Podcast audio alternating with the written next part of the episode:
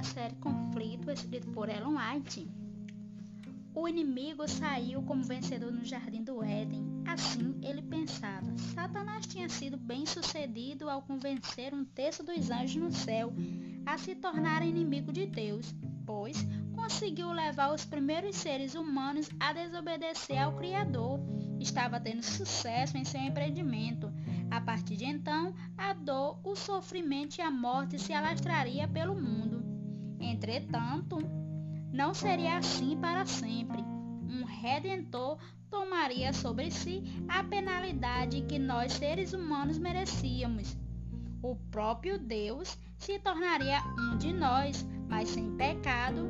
Jesus pagaria a sua e a minha pena para que pudéssemos herdar a vida eterna.